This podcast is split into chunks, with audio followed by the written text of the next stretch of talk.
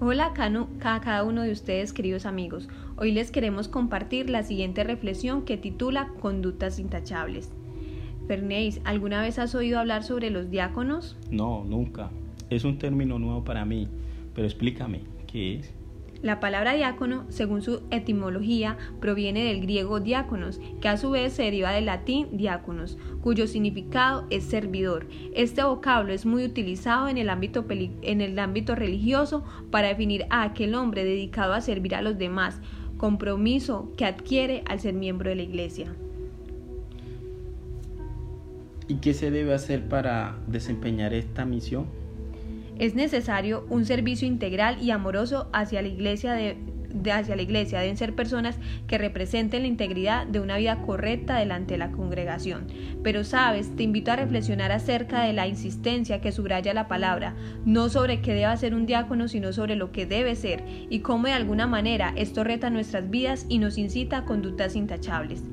Antes de profundizar en este tema, vamos a leer el pasaje de 1 Timoteo 3, 8 al 13 que nos dice lo siguiente, los diáconos deben ser dignos de mucho respeto, tener integridad, no deben emborracharse ni ser deshonestos con el dinero, tienen que estar comprometidos con el ministerio de la fe, vivir con la conciencia limpia, sus esposas deben ser dignas de respeto y no calumniar a nadie, deben tener control propio y ser fieles en todo lo que hagan, serle fiel a su esposa, dirigir bien a sus hijos y a los demás de su casa tremendo. Aquí al parecer nos están hablando unas cualidades, pero también unas características familiares. Y hoy, por medio de este podcast y a la luz de la palabra, queremos profundizar en una lista de fácil lectura con un lenguaje actual para nuestros tiempos. Empecemos por las características personales. Primero, ser respetable. Se espera que vivan sin conflicto. Cuando se respeta al otro, aunque tenga opiniones diferentes, se consigue ir juntos en el camino de la conciliación y el amor. Ellos deben ganarse el respeto por saber cómo plasmar su vida y sus palabras en un comportamiento real. Se les respeta porque cumplen lo que dicen. No hay diferencia entre lo que creen y viven. Un verdadero diácono buscará inspirarles una motivación para seguir a Cristo y no abandonar la iglesia. Segundo, sin mentiras. La iglesia es un hospital donde la mentira y otros pecados se ven. No por, los no por los fomentemos, sino porque está llena de personas pecadoras que aprenden a dejar el mundo y guardar los mandamientos. Es un proceso de crecimiento. En este contexto de lucha cristiana consigo mismo, por conseguir una vida santa por la gracia de Cristo, aparecen los diáconos como ejemplos de la gracia de Dios. No son perfectos, pero tienen los ojos puestos en Jesús y están en el cambio, en el camino de la perfección al que todos estamos llamados, y no para ser admirados, sino para darnos la mano y ayudarnos a caminar a su lado, siempre hacia adelante y hacia arriba. Evitarán los chismes para no destruir la paz de la iglesia. De ese modo serán ejemplo en el cumplimiento del mandamiento de no levantar falso testimonio contra su prójimo, dado que siempre que criticamos estamos faltando a él, porque nunca conocemos realmente la situación o las circunstancias reales. La crítica es el peor veneno para el buen crecimiento de la iglesia y hay que vencerla con el amor de Dios y al prójimo y el dominio propio en el pensar y en el hablar. Tercero, no beber mucho vino, templanza.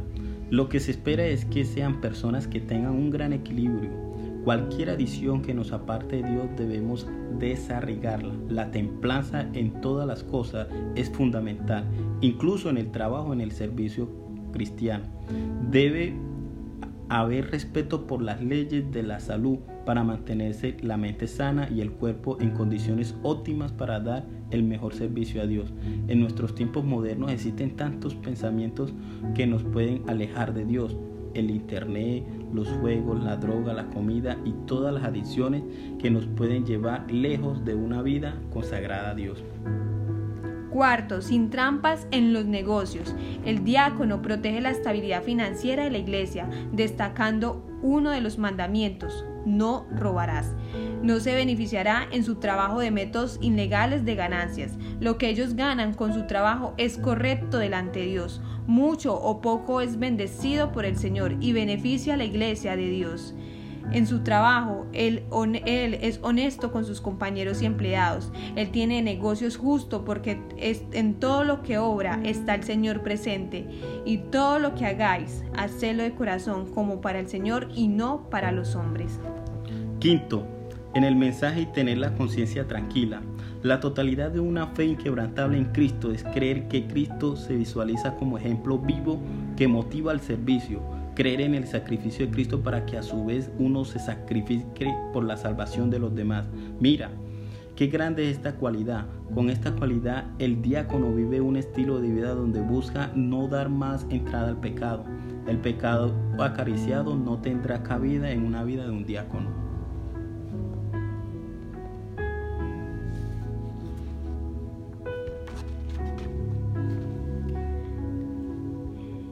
Son personas fuertes en su fe y ellos pueden compartir a Cristo dentro y fuera de la iglesia. Ellos han llegado a este proceso de madurez después de un periodo de pruebas espirituales. Esta fe no se puede encontrar al comienzo de la vida cristiana. Hace falta un tiempo para aprender en el servicio y la testificación de la fe que nos convierte en mejores servidores en su nombre. La madurez espiritual se forma cuando la vida es alimentada por la presencia del Espíritu Santo y se desarrolla a medida que se estudia la palabra. Y si terminamos con estas cualidades a nivel personal y procedemos a las siguientes tres cualidades que se centran en el fundamento de la familia cristiana, el hogar. Ser fiel al matrimonio, la infidelidad no debe tener lugar en la familia de ningún cristiano y mucho menos de un diácono. La familia del diácono se debe construir sobre Cristo y el amor y confianza mutua. Las familias de los diáconos pueden ser ejemplo para que otras familias sean ayudadas a crecer en, en Cristo. 8. Dirigir bien a nuestros hijos. Los padres son los principales modelos a seguir para sus hijos. Los niños aprenden en sus propios hogares amorosos centrados en Cristo, sobre control y la dirección sabia en sus vidas. Al estar centrados en Cristo en su familia, los diáconos darán una lección importante a sus hijos sobre la autoestima, la autoimagen y el futuro para desarrollar su relación con Cristo. Los padres serán en sus hogares factores de equilibrio, sabiendo ejercer el amor, poner límites, apoyar, disciplinar y dando la atención necesaria según las necesidades de sus hijos. 9. Gobierna bien nuestra casa.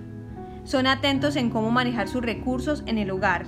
Son capaces de administrar correctamente sus propios recursos sin desperdiciar lo que han conseguido con su trabajo honesto. Lo que adquieren poco o mucho lo manejan con sabiduría para que sus familias tengan lo necesario para salir adelante.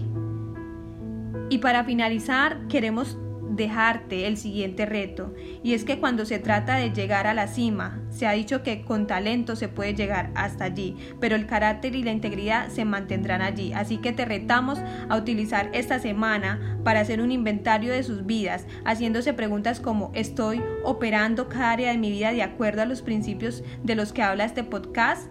Si bien todos estamos llamados a ser diáconos, pastores, pero todos si tenemos influencia sobre los demás, ya sea en el mundo de los negocios o en nuestras vidas en el hogar, debemos hacer este inventario en nuestras vidas.